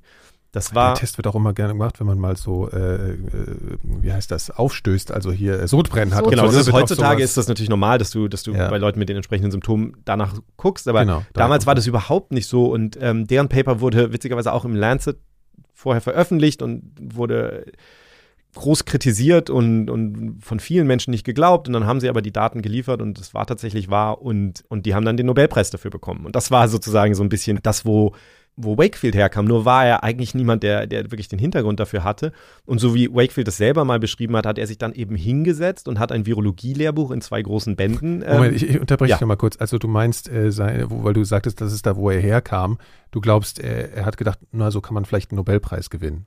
Ja, also ich, ich denke, also je mehr man so über ihn liest, kriegt man mit, das war jemand, der, der ein großes Geltungsbedürfnis hat, der, der das Gefühl hat, wahrscheinlich erst zu größeren Berufen und der im Grunde genommen nach seiner großen Idee gesucht hat. Und, und diese Idee hatte er dann erstmal mit diesem, was wäre, wenn Morbus Crohn verursacht wird durch ein Virus. Und ja. dann setzt er sich eben hin mit einem Viruslehrbuch, weil er ja selber keine Ahnung hat von Viren, setzt er sich eben hin und liest das durch und landet dann irgendwann beim Masernvirus. Und dann steht da eben, dass das Masernvirus während einer akuten Infektion äh, den Darm rauf und runter gefunden werden kann Mhm. Und dann denkt er sich so, ah, das ist ja genau das, das würde ja genau passen sozusagen. Das heißt, das Weil ist, das Virus auch im Darm zu finden ist, könnte es ja Morbus Crohn auslösen. Wie wäre es, wenn das jetzt quasi ja. da persistiert und dadlich ja. irgendwie langfristig also zu, der Rücksch zu dem Rückschluss könnte ich auch gerade noch kommen. So genau. Und dann fängt er eben an, das zu untersuchen und veröffentlicht dann auch ein Paper, in dem er behauptet, alles sehr umstritten, in dem er behauptet, dass er jetzt irgendwie das Masernvirus da in, in, in Patienten gefunden hat. Mhm. Und das ist sozusagen das, wo er, okay. wo er herkommt. Also das ist so die Schiene, von der er eigentlich kommt. Aber natürlich, dadurch, dass der Impfstoff ein lebendes Virus benutzt, ist, also Leben, das ist bei Viren ja immer so ein bisschen äh, schwierig, ja, aber ein, aktiv ein, ein, sich ein replizierendes Virus, würde man sagen, wahrscheinlich. Ja. Dadurch ist natürlich dann die Verbindung zum Impfstoff auch direkt da und er fängt dann auch sehr früh an zu versuchen, Gelder einzuwerben, indem er die staatlichen Stellen, die jetzt Angst haben müssten, wenn es jetzt wirklich eine schwere Nebenwirkung von, von Masern gäbe, ja. ähm, denen zu sagen, so, das könnte ja so gesehen werden und sie sollen ihm helfen, das zu erforschen, so ungefähr. Das heißt, er kommt im Grunde genommen aus der Schiene ist jetzt jemand, der da so aus dem Nichts kommt, ist jetzt kein bekannter Forscher oder irgendwas, beschreibt sich selber immer so als, als Arzt, der, der, der quasi den Patienten im Mittelpunkt sieht. Und das hat halt erstmal einen großen Einfluss und Brian Deere sagt halt, okay, er, er hat im Grunde genommen nicht die Kapazität, sich das jetzt genau anzugucken und er wüsste auch nicht so richtig, wie man das jetzt rausfindet. Ja. Genau, und dann entwickelt sich das so ein paar Jahre so und irgendwann kommt Brian Deere eben doch dazu. Das ist ganz interessant. Er beschreibt das so, dass er 2003 dann mit seinem ähm, Redakteur von der Sunday Times zusammensaß und sie haben so ein paar Ideen hin und her geworfen und, und der Redakteur wollte eigentlich gerne, dass er Heinz Tomatenketchup ähm, äh, quasi eine investigative Recherche macht, so ob das Ach, denn das sein kann. Auch gern gelesen. Ja, ob das denn sein kann, dass das wirklich ein Naturprodukt ist und ob das nicht in jedem Land so ein bisschen anders ist und so und ähm, ah. ob das Rezept äh, quasi, äh, also naja, also. Also eine, eine Geschichte, die jetzt, wo man auch jetzt nicht so wahnsinnig neugierig vielleicht wird. Sicher auch interessant. Also manche sicher, aber Brian Deere ja. war es auf jeden Fall ja. nicht. Und, und, und, und, und dann kommen sie eben früher oder später dann eben doch zu, zu MMR. Das, und dann, dann beginnt er sich damit zu beschäftigen. Okay, also um es ja. nochmal zusammenzufassen, weil das ist manchmal, das sind sehr viele Informationen ja. gleichzeitig. Das heißt, er hatte diesen Anfangsverdacht, hat den aber im Prinzip nicht weiterverfolgt, weil er dachte, da komme ich eh nicht weiter, ne? genau. weil das ist äh, alles anonymisiert und so, das sind viel zu große Hürden, ja. um da wirklich reinzugehen. Aber war da schon sehr skeptisch und dann gab es irgendeinen Zeitpunkt, wo er wieder Zeit hatte und sein vorheriger Story bezüglich des anderen ja. Impfstoffs und so war ein bisschen zurücklag. Also dann kam der Moment, wo er dachte, okay, ich will mich damit doch nochmal beschäftigen. Genau, und dann, und dann, wie das häufig so ist, das ist ja, kenne ich ja auch in, in, meinem Beruf, wenn du dann anfängst, dann kriegst du relativ schnell ein Gefühl dafür, ob da was ist oder nicht. Und bei ihm, das kann er auch ganz konkret benennen, er hat dann es gab eine Mutter von dem Kind 2 aus der Tabelle, ja. die auch in den Medien war, also die auch den Impfstoffhersteller, die Impfstoffhersteller verklagt hat. Und äh, die war also in den Medien. Das heißt, die war nicht mehr anonymisiert letztlich. Das ah, ja. wusste man. Mhm. Ähm, also, beziehungsweise es war immer noch nicht klar, welches der Kinder das war ursprünglich. Okay. Aber er wusste, das ist eine Mutter von einem der Kinder. Und dann hat er mit ihr ein Interview geführt, hat im Übrigen seinen Namen dann verfälscht, um das Interview zu bekommen, weil er halt Sorge hatte, dass wenn sie seinen richtigen Namen dann nachguckt, dann sieht sie, dass er schon mal eine Geschichte geschrieben hat über solche Impfklagen, die kritisch war. Das hat er mit, einem, mit dem Anwalt und mit seinem Redakteur quasi vorher besprochen. Aber dann hat er sich mit ihr zusammengesetzt und hat sie sehr lange interviewt. Und dann gab es eben diese Situation, wo er sie dann fragt, ja, wie lange nach dem Impfstoff sind denn dann die ersten Symptome aufgetreten? Und dann sagt sie, ja, ja, so ein paar Monate. Und dann sagt Moment, er so. In der, in der Tabelle stand ja, dass alle Fälle innerhalb von 14 Tagen aufgetreten sind. Genau. Und sie sagte, nicht, nicht, nicht alle Fälle, aber, aber, aber die, wo es quasi stand. Und, und er fragt dann, also er sagt dann auch so, okay, einige Monate, so, ähm, so sind jetzt einige Monate oder viele Monate, was ist es genau? Und ich glaube, sie einigen sich dann auf so fünf oder sechs Monate. Das ist dann so ungefähr. Und dann geht er eben am nächsten Tag geht er dann zu einem der Autoren von dem Paper und sagt dann also auch. Also Co-Autoren von genau, mit Andrew Wakefield. Genau, ja. und sagt, mhm. ich habe hier mit einer dieser Mütter gesprochen und, ja. und was sie erzählt, passt zu keinem der Kinder in der Tabelle. Also das, und der wiegelt dann sofort ab und sagt, ja, also das ist jetzt auch falsch, jetzt mit diesen Eltern da einzeln zu sprechen und so, das sollte man nicht tun. Und, mhm. und das ist, glaube ich, so ein Augenblick, wo Brian Deere dann einfach so klar ist, okay, da irgendwas. Irgendwas stimmt denn. Also sowohl die ja. Reaktion wie auch die Tatsache, dass du sofort, du redest mit einer Person und sofort hast du da irgendwie ähm, was nicht hinhaut. Ja, genau, also das muss man ja auch mal klar. Er hat jetzt eine Stichprobe und da ist sofort was faul. Das genau. ist ja auch schon wieder ein starkes Indiz, dass mit dem ganzen Ding da was nicht stimmt. Genau. Und dann arbeitet er daran, quasi das rauszufinden und äh, macht eine investigative Recherche über Monate. Und was er herausfindet, ist ähm, ehrlicherweise ziemlich schockierend. Also er, er, findet eben heraus, dass diese Kinder in der Studie nicht irgendwelche Kinder sind, die jetzt zufällig ihren Weg dahin gefunden haben zu dieser, zu dieser Klinik, mhm. sondern dass es im Grunde sind, dass die Kinder von Eltern, die größtenteils schon vorher beteiligt sind daran, eine Klage gegen die Pharmafirmen vorzubereiten wegen des Impfstoffs. Ähm, das heißt, es sind Eltern, die, die quasi selber schon überzeugt waren, dass der Impfstoff die Ursache des, der Entwicklungsstörung des Kindes ist und die deswegen sich zusammengefunden haben mit anderen Eltern und darüber kommen diese ganzen Verbindungen zustande. Das heißt, die werden im Grunde an Andrew Wakefield verwiesen und Andrew Wakefield geht dann gezielt auf deren Hausärzte zu und sagt ihnen, sie sollen die Kinder bitte an ihn weiterleiten. Okay. Nur um das mal klar zu machen, das ist so ein bisschen der Unterschied, als würde man jetzt sagen, ich habe gestern in Berlin eine Herde Elefanten gesehen was relativ außergewöhnlich wäre. Oder ich habe gestern in Berliner Zoo eine Herde Elefanten gesehen, wo du es irgendwie erwarten würdest. Ja. Das heißt, es ist ein, was man self-selected nennt, ne? es ist ein, ein, absoluter Bias in dieser Studie. Das sind ja. jetzt nicht irgendwie zwölf Kinder, sondern. Die sind da nicht zufällig aufgetaucht und man könnte genau. denken, das muss ja jetzt überall so passieren, sondern die sind da gezielt hingeschickt und angefordert worden von Wakefield. Genau. Und was erschwerend hinzukommt, ist, dass lange bevor er das erste Kind für die Studie untersucht hat, hat Wakefield einen Vertrag unterschrieben mit dem Anwalt, der diese Klage vorbereitet und in diesem Vertrag wird er quasi beauftragt, jetzt die Forschung zu machen, die der Anwalt dann vor Gericht vorlegen kann, weil er ja bestimmte Sachen zeigen muss. Also er muss diesen zeitlichen Zusammenhang zeigen, mhm. er muss ein klares Syndrom benennen können. Also all das, was das Paper macht, ist im Grunde genommen eine Art Checkliste, die aus dem vorherigen ähm, Impfprozess bei DTP kam, mhm. wo man wusste, okay, das braucht es, um sozusagen jetzt einen Richter zu überzeugen. Und äh, als ich Brian Deere dazu nochmal gefragt habe, nennt er das dann am Ende auch alles Bullshit. He was commissioned to do that. He was commissioned to find a mechanism because there's essentially a checklist of things that uh, you can use that would uh, give you evidence sufficient to bring a bring a claim of vaccine damage. And he was basically asked by this lawyer to do the scientific work. Now he was a gastroenterologist. This uh, issue was primarily about autism. Why would you have your principal expert being a gastroenterologist? Well, the reason was he was the only person in Britain, the only doctor in Britain who was going around saying that vaccines cause damage over anything. My enemy's enemy is my friend, so the lawyer hired him. Uh, he, he lacked the technical expertise. He wasn't an epidemiologist, virologist, immunologist. He wasn't even a clinician. wasn't a pediatrician. He was a he was an adult academic, a gastroenterologist, a, a lab worker, a doctor without patients, as I call him in my book. The last kind of person you'd want to lead your case, but that's what they that's what they had, and the case was bullshit from start to finish. Ziemlich eindeutiges ja. Statement. Bullshit, Bullshit from start to finish. Also, mhm. ähm, und er, er beschreibt ja halt nochmal, wie man sich das vorstellen kann, dass eben Andrew Wakefield durch seine Arbeiten mit dem Gedanken, okay, möglicherweise kann das Masern-Virus und damit vielleicht auch der Masern-Impfstoff ja zu Morbus Crohn führen. Darüber kam er sozusagen, war er dann auf dem Radar der Leute, die jetzt gesagt haben, okay, der, der Impfstoff muss schuld sein und dadurch kommt dann dieses Syndrom, wo er sagt, okay, es gibt ein Syndrom aus Darmerkrankung und Autismus, was quasi zusammenhängt mit dem MMR-Impfstoff. Also so, so beginnt das quasi alles.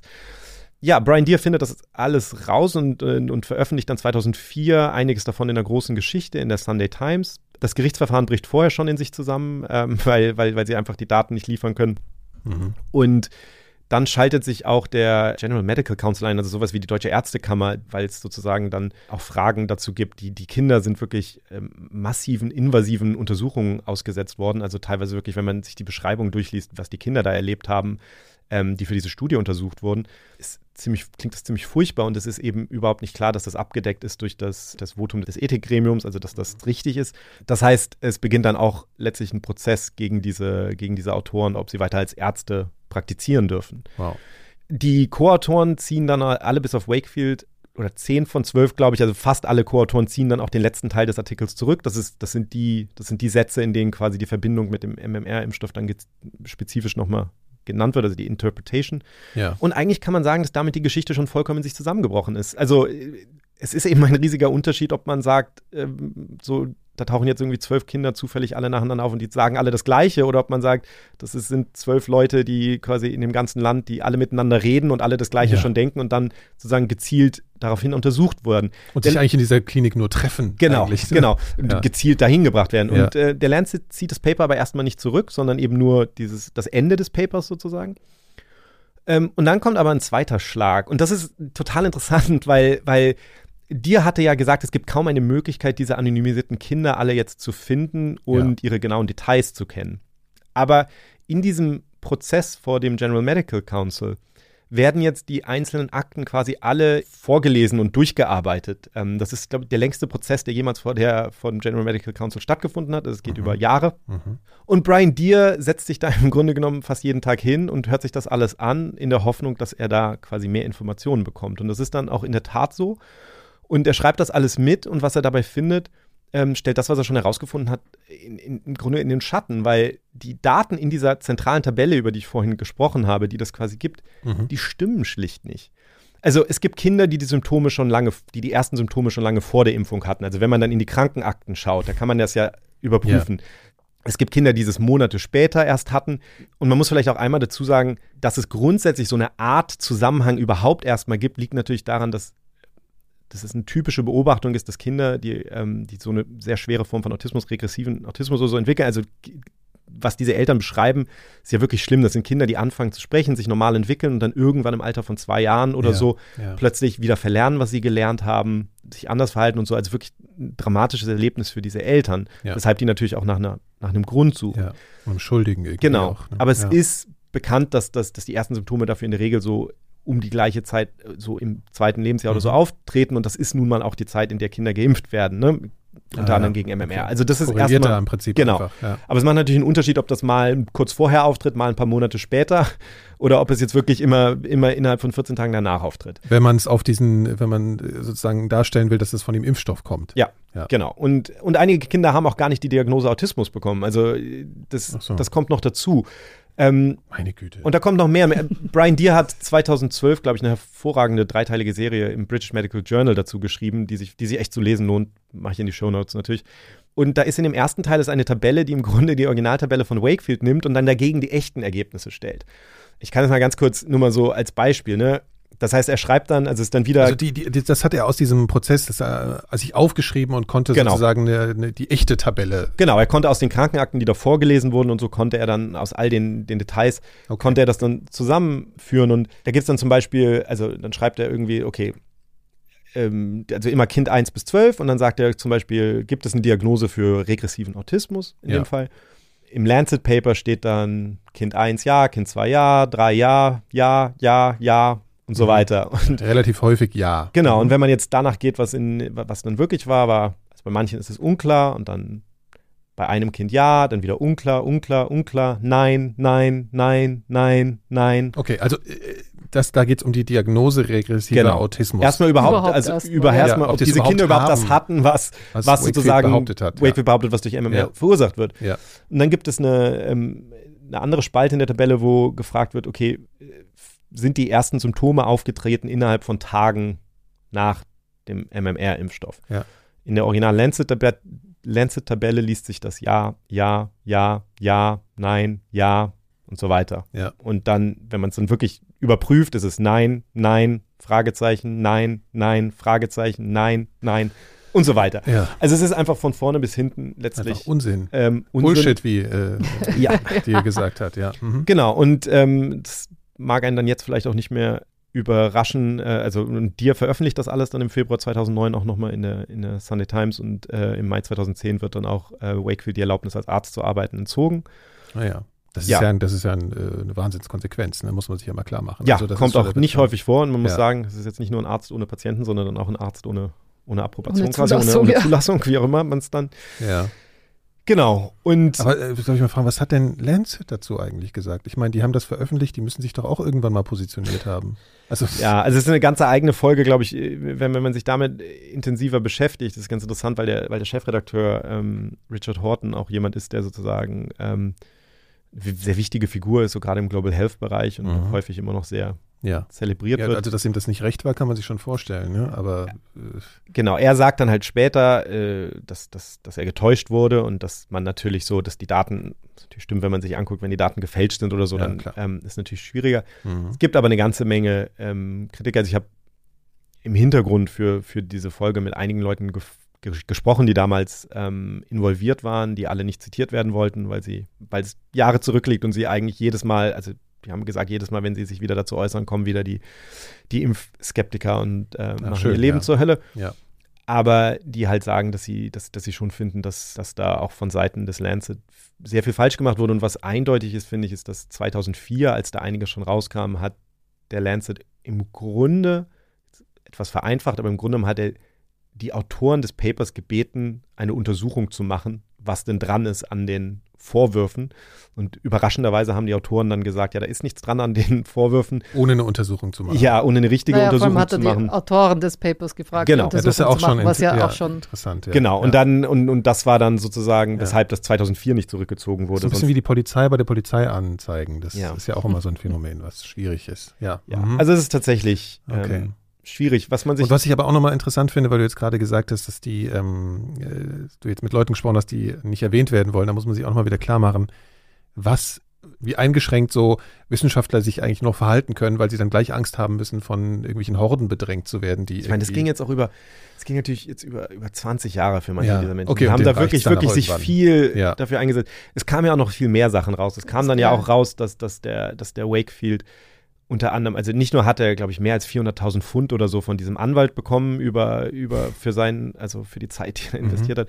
Mhm. Ähm, er hatte auch Patente angemeldet für unter anderem für Einfachimpfstoffe, also weil er ja gesagt hat, der Dreifachimpfstoff also ist das macht mich ja ganz verrückt. Ja. Also der, der, der wollte gern einen Nobelpreis, dann wäre er gern noch reich geworden und also der, der wollte im Prinzip. Ja gut, das sind jetzt natürlich, äh, das sagst du jetzt, aber klar. Das ist ja gut, das ist jetzt, ich meine, ihr erzählt mir das ja, ich ziehe ja. jetzt meine eigenen Rückschlüsse, ja. Also das wirkt zumindest so, als hätte er ziemlich andere Motive als als er vorgegeben hat. Ja? Du, so. über die Motive, um, im Endeffekt, ich habe da natürlich auch mit Brian Deere lange drüber gesprochen. Ja. Ich meine, die Motive sind natürlich schwer zu sagen. Was klar ist, ist das jetzt mal rein so vom Vorgehen her, das sind alles Conflicts of Interest, die in dem Paper ja. hätten auftauchen müssen. Sowohl die Tatsache, dass er bezahlt wird von einem Anwalt, der quasi ein Gerichtsverfahren vorbereitet, äh, genau mit dem Hintergrund, wie auch die Tatsache, dass er Patente angemeldet hat, dass er also dass er alleine durch die äh, durch das Paper, was er da veröffentlicht, er das Potenzial hatte, Geld zu verdienen, seinen eigenen, ja. seinen eigenen, sein eigenes Produkt quasi zu pushen mhm. und so weiter. Das heißt, das, das kam alles raus und, und ähm, was mich, glaube ich, am meisten ähm, beschäftigt daran, ist natürlich die Frage, wie kann es sein? Also ich habe das ja auch am Anfang gesagt, das ist wirklich ein Beispiel von einem Paper, das nun wirklich, also da, da, da, sind keine Fragezeichen mehr. Das Paper ist zurückgezogen. Der Typ, der das geschrieben hat, ist, hat wegen, wegen Fälschung seinen, seinen, seinen Job verloren. Man kann sich aus den Originalunterlagen sozusagen, kann man zeigen, was alles nicht gestimmt hat in dem Paper. Und es sind ja etliche Gegenstudien gemacht worden. Es sind Gegenstudien gemacht worden, also genau, da haben wir noch gar nicht drüber geredet. Das ist jetzt ja nur das Paper, sondern dann kommt noch dazu all die Studien, die gezeigt haben, nur um das mal ganz kurz vielleicht in Kontext zu setzen, es gibt dann so Studien, dass das grundsätzliche Problem ist, dass quasi die Autismusdiagnosen weltweit zugenommen haben in den letzten Jahren. Kann man jetzt viel darüber diskutieren, was da die Gründe sind, aber dann ist es natürlich so, dann kannst du jetzt natürlich in Länder gehen und sagen, ähm, ja, das hat überall sozusagen zugenommen, weil die Impfung hier eingesetzt wurde. Jetzt mhm. kann man natürlich sich den Zeitpunkt angucken, wann die Impfung in verschiedenen Ländern eingeführt wurde und kann eben zeigen, dass die, dass die Diagnosen auch schon vorher hochgegangen sind zum Beispiel. Es gibt auch, ich glaube in Japan war das, gäbe es eine Studie, wo gezeigt wurde, da wurde zwischendurch die Impfung ausgesetzt für neun Monate. In der Zeit ist der Anstieg genauso weitergegangen im Autismus ja, gut, aber man, und so weiter. Kann, man kann halt trotzdem irgendwie eine Kausalität konstruieren, wenn man weiß, dass es gibt da so ein bestimmtes Phänomen. Ne? So, das dann, also ja. genau, also die Leute ver wechseln ja auch gerne Korrelation und, genau. und Kausalität. Und, und klar, ich meine, es gibt einen Anstieg und gleichzeitig werden heute mehr Leute geimpft als früher, weil es früher den Impfstoff nicht gab. So, ja. ne, ganz banal. Mit dem gleichen Argument könntest du natürlich sagen, dass, was weiß ich, äh, Gilmore Girls äh, das verursacht. Das gab es früher auch nicht. Also ja. gut, gibt's das, Mit 5G gibt es da bestimmt auch irgend sowas, glaube ich. Ne? Ah, ja, jetzt hast du dich geoutet. ich habe noch, nie, hab noch nicht eine einzige Folge davon geguckt, aber es fiel mir gerade als einziges macht ja ein. Macht ja nichts, kann ja trotzdem Zusammenhang geben. gut, äh, und das, außerdem gibt es das, glaube ich, gar nicht mehr. Insofern, ähm, dann, dann müsste jetzt der Artismus wieder verschwinden. Also wie auch immer. Ja, okay. also es ist frustrierend und, und manchmal bleibt einem da nur so der Humor, aber es ist natürlich so, dass das für diese Eltern, das darf man ja wirklich nicht unterschätzen, das sind Eltern, ja, klar. die was Furchtbares erleben bei ihren Kindern, die nach Antworten suchen. Ja. Und dann kommt da jemand und sagt, ich habe eine Antwort. Und nicht nur das, das Schlimme ist ja, er sagt, ihr seid im Grunde selber schuld. Ihr habt das eurem Kind angetan. Ihr habt euer Kind geimpft und dadurch ist das passiert. Das heißt, da ist eine ganz ne? furchtbare Mischung, ja. ähm, auch für die Eltern, wirklich, glaube ich, ganz schlimm, das durchzumachen.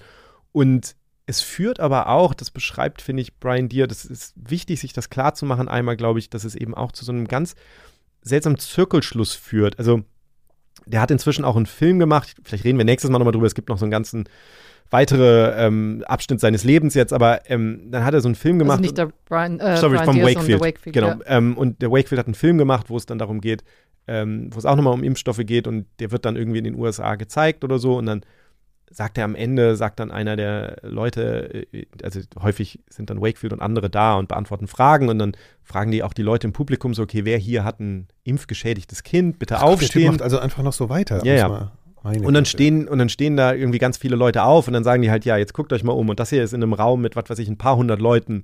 Könnt ihr euch ausmalen, so wie häufig das sein muss. Aber es ist ja wieder genau wie bei dem Paper, es ist ja keine Zufallsauswahl. Und der, der Brian Deere beschreibt das sehr gut, dass er sagt, diese Eltern sagen im Grunde genommen, ah, der Wakefield hat uns einen Grund, so der Wakefield ja, sagt, ja, das ist es.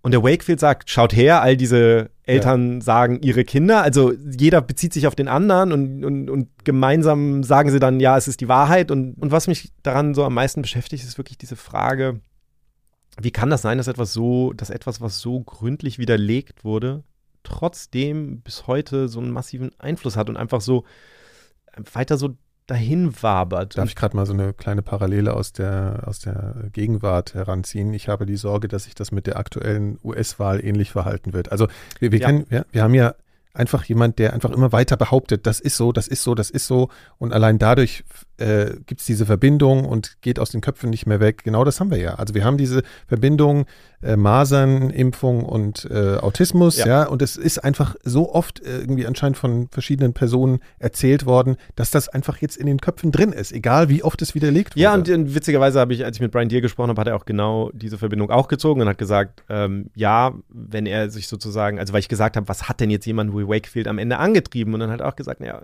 äh, also hat er das selber geglaubt oder hat er das nur ja. genutzt? Und dann ja. sagt er halt, natürlich weiß er es nicht, aber am Ende sei es die gleiche Frage wie zu sagen, glaubt Trump wirklich, dass er die Wahl gewonnen hat? Also am Ende ist es sozusagen von außen schwer, das wirklich zu wissen, aber Vielleicht ist es auch egal, ich weiß es nicht. Was mich mehr beschäftigt, ist, wie wir damit umgehen müssen und, und warum das immer noch da ist. Und da habe ich ähm, noch einen anderen Forscher kurz zugefragt, weil es gibt einen Forscher, Karl Bergstrom ähm, aus den USA, der, der sehr viel untersucht, also auch ein Biologe, aber der eigentlich untersucht, wie sich ähm, Missinformationen verbreiten. Der hat gerade ein Buch geschrieben, Calling Bullshit, lohnt sich auch. Gott, wir haben heute eine Menge, eine Menge Bücher für unsere. und viel Bullshit. Unsere ja. ja.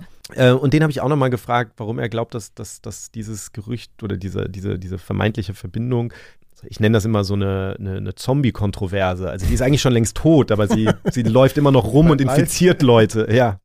I think the vaccine issue is particularly tricky because it sort of taps into a set of basic fears that we have about the safety of our children, uh, fears that we have about the integrity of the body and about sort of like you know having outside substances injected in and and and the way that that might change or affect us.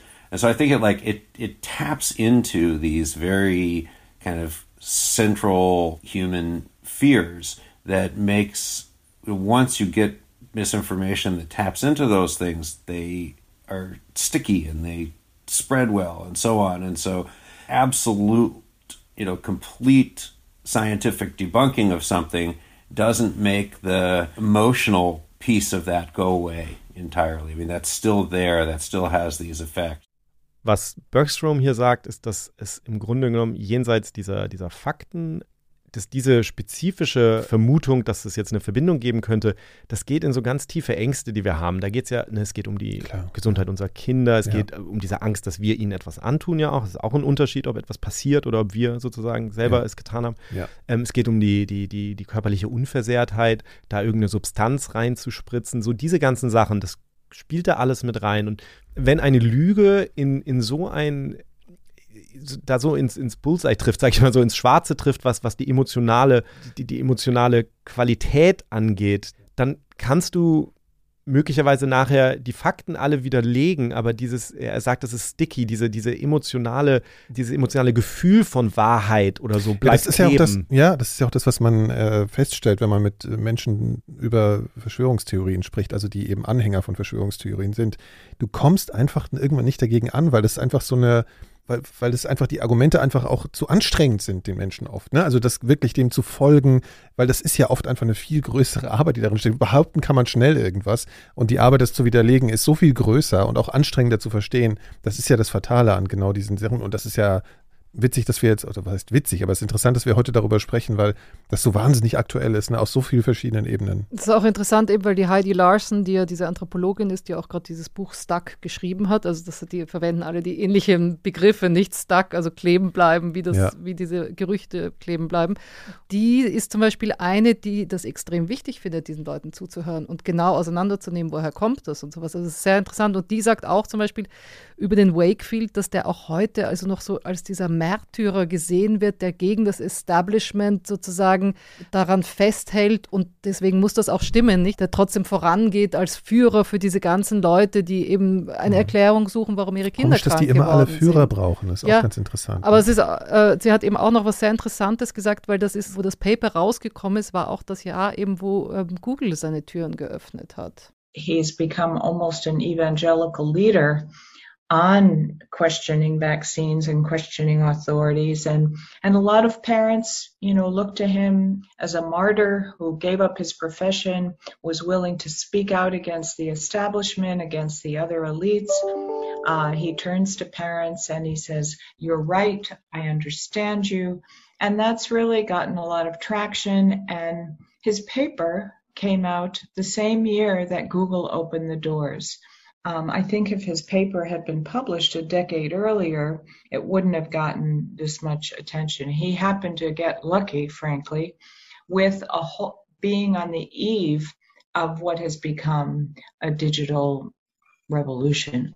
Ja, also sie sagt halt, das war eigentlich Glück für den, dass er wirklich sozusagen am, am Beginn einer digitalen Revolution, also es war das Zeitalter der digitalen Revolution, das stand gerade am Beginn und sonst wäre das Paper zehn Jahre früher rausgekommen, wäre wahrscheinlich längst in Vergessenheit geraten. Mhm. Ja. Weil sich so verbreitet hat dann eben. Ja, natürlich, weil sich ja. doch über, über die Medien dann natürlich auch, auch über die, über die, über Google, über das Internet natürlich ganz auch weiterspinnen konnte, ja. nicht? Also das ist ja diese Evolution von Gerüchten, denen sie nachgeht, wo das, also wie das so weitergeht. Aber es hat halt natürlich eben bis heute einen, einen riesen Einfluss, eben jetzt gerade, wenn wir sprechen von den Masern, dass einfach jedes Jahr noch wahnsinnig viele Menschen an Masern sterben. Ja, also zum Beispiel 2019, letztes Jahr, waren die meisten Fälle seit 23 Jahren, also 870.000 Infizierte und 207.500 Menschen, die gestorben sind. Ja, das weltweit. War weltweit, das war mhm. allein 50 Prozent mehr als nur drei Jahre zuvor. Und das meiste davon halt immer Kinder, ja. Und das darf man nicht vergessen. In den USA zum Beispiel sind 2019 gab es 1300 Fälle. 2012 gab es nur 55 Fälle. Dann ein Riesenausbruch letztes Jahr im Kongo, ja. Also größter Ausbruch weltweit seit langem mit 7000 toten Kindern.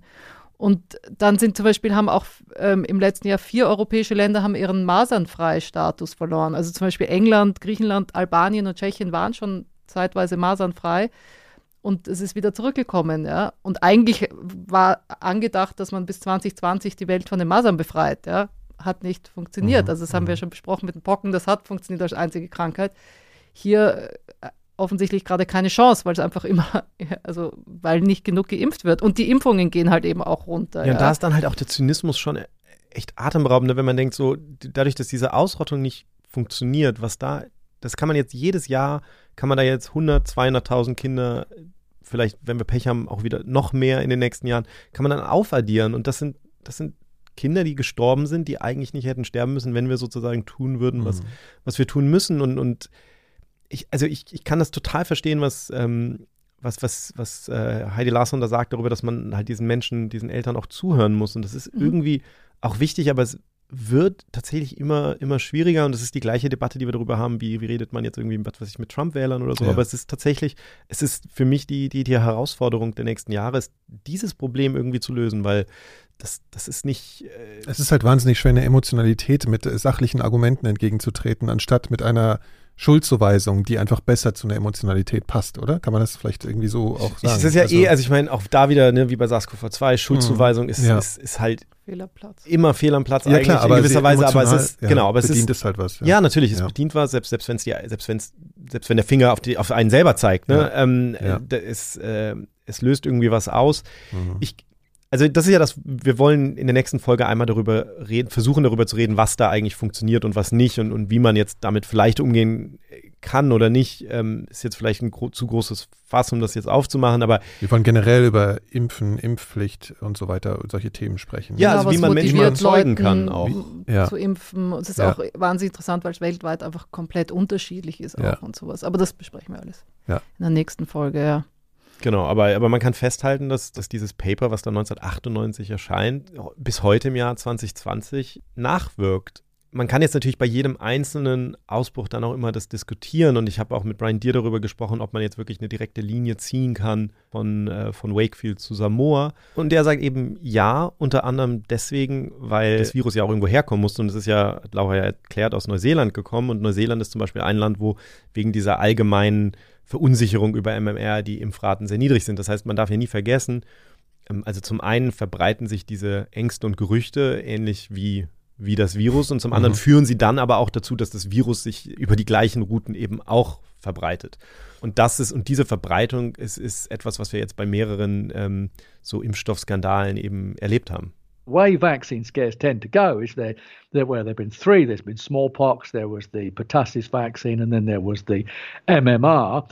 They begin in the UK, they get translated to the United States because of the commonality of language, and then from the United States they trans- get transmitted to the world because the United States is the focus of so much global attention. That's how the scare that began at this hospital in North London with a paper of like uh, reporting on a case series of 12 children then got built up into a, a, scare in the UK where vaccination rates fell to uh, well, they're, they're, at their lowest point when, when I got involved, and then as the months went on from my investigation, the the vaccine uptake returned back to where it was before I started, and before Wakefield started. In fact, um, that was then transmitted on to the United States, as I explain in the book, and then from the United States it got spread to the world, and obviously Samoa, this very remote island out there in the Pacific, got it from New Zealand. That's how it worked. Das heißt, der Impfstoff geht letztlich in diesem Fall und auch in den anderen Fällen geht von England, geht diese Angst dann in die USA und von da verbreitet sich dann weltweit und landet eben auch in, bis, bis hin zu irgendwie ähm, abgelegeneren Inseln im Pazifik wie, wie Samoa. Brian Deere war auch selber dann in Samoa während des Masernausbruchs. Der hat sich ja wirklich gründlich beschäftigt damit. Das, das ist, er sagt irgendwo in dem Buch auch mal eigentlich, äh, schreibt irgendwo, ähm, man würde ja häufig sagen, dass wenn man sich sehr viel mit etwas beschäftigt, dass man so die Charakteristiken davon annimmt und das ist selbstverständlich, wenn man sich dann irgendwie jetzt Wakefield anguckt, man selbstverständlich nicht die Charakteristiken annehmen will, aber aber vielleicht von den Masernflecken. aber er ist eben nicht, aber er ist natürlich mhm. auch nicht so mhm. richtig davon weggekommen, weil einfach, weil eben Wakefield auch nie verschwunden ist oder gesagt hat, so ja, okay, ich gebe zu, ich ja. habe was falsch gemacht. Ja. Aber Brian Deere ist auf jeden Fall Ende 2019 dann, dann nach Samoa gegangen und, und hat da dann eben auch nochmal hautnah erlebt, die, die Auswirkungen von allem. I spent days sitting with mothers and just with them talking, telling the stories of their children dying from measles. And I was there during the lockdown when the streets, I think it was probably one of the first lockdowns in, in recent living memory, where the streets were empty across the islands of Samoa to try and stop this virus, measles virus, spreading any further. And then I come back to London, and a few weeks later, we've got lockdown across the world. Also er hat da in Samoa mit den, mit, mit den Eltern quasi von, von, von mhm. Kindern, von betroffenen Kindern gesessen, Eltern, die erzählt haben, wie ihre Kinder gestorben sind und ist halt da während dieses Lockdowns. Ja, und dann kommt er von da zurück nach London und ein paar Wochen später ähm, ist London und der Rest der Welt auch im Lockdown. Und wir erleben die SARS-CoV-2-Pandemie und jetzt kommen da neue Impfstoffe und natürlich wird diese ganze, auch da wird natürlich das, äh, das Erbe von Wakefield in gewisser Weise wieder eine Rolle spielen. Ja, das ist wohl zu erwarten und auch irgendwie tragisch. Wir sind jetzt am Ende dieser Geschichte. Ihr habt ja sehr ausdauernd erzählt und es war auch wirklich eine komplexe Geschichte. Vielen Dank dafür. Ich möchte am Ende noch mal kurz darauf hinweisen, dass ihr uns äh, bei der Arbeit an diesem Podcast unterstützen könnt. Das mache ich am Anfang, das mache ich am Ende, das mache ich jetzt. club.4000herz.de. Ich sage das so oft, weil uns das wirklich sehr hilft hier bei unserer Arbeit äh, und dabei, diesen Podcast eben konstant weiterzumachen. Außerdem will ich auch noch erwähnen, dass ihr uns Sternchen, schöne Sternchen bei Apple Podcasts verleihen könnt. Auch das hilft uns sehr dabei, neue Hörerinnen und Hörer zu erreichen. Ähm, das geht mit nur wenigen Klicks und man kann dort auch kurze Rezensionen hinterlassen. Und noch ein Hinweis auf ein Buch, nämlich das von Brian Deere, das sich mit dem Fall Wakefield beschäftigt. Das heißt The Doctor Who Fooled the World. Und insbesondere Kai hat sich damit in Vorbereitung für diese Folge intensiv beschäftigt. So, und jetzt sind wir an der Stelle, dass Laura freudig neue Musik mitgebracht hat. Es gibt Musik, aber es ist eigentlich nicht freudig, weil es ist ein, ein Song, der sozusagen im, im Nach Erdbeben von dem Masernausbruch auf Samoa so. äh, veröffentlicht wurde von, von einem Samoaner in Gedenken an die Verstorbenen.